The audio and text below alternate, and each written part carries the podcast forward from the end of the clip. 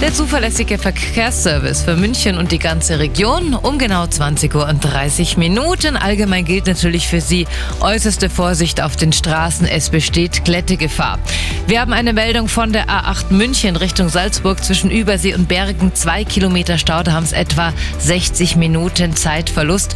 Und in der Gegenrichtung A8 Salzburg Richtung München zwischen Neukirchen und Traunstein.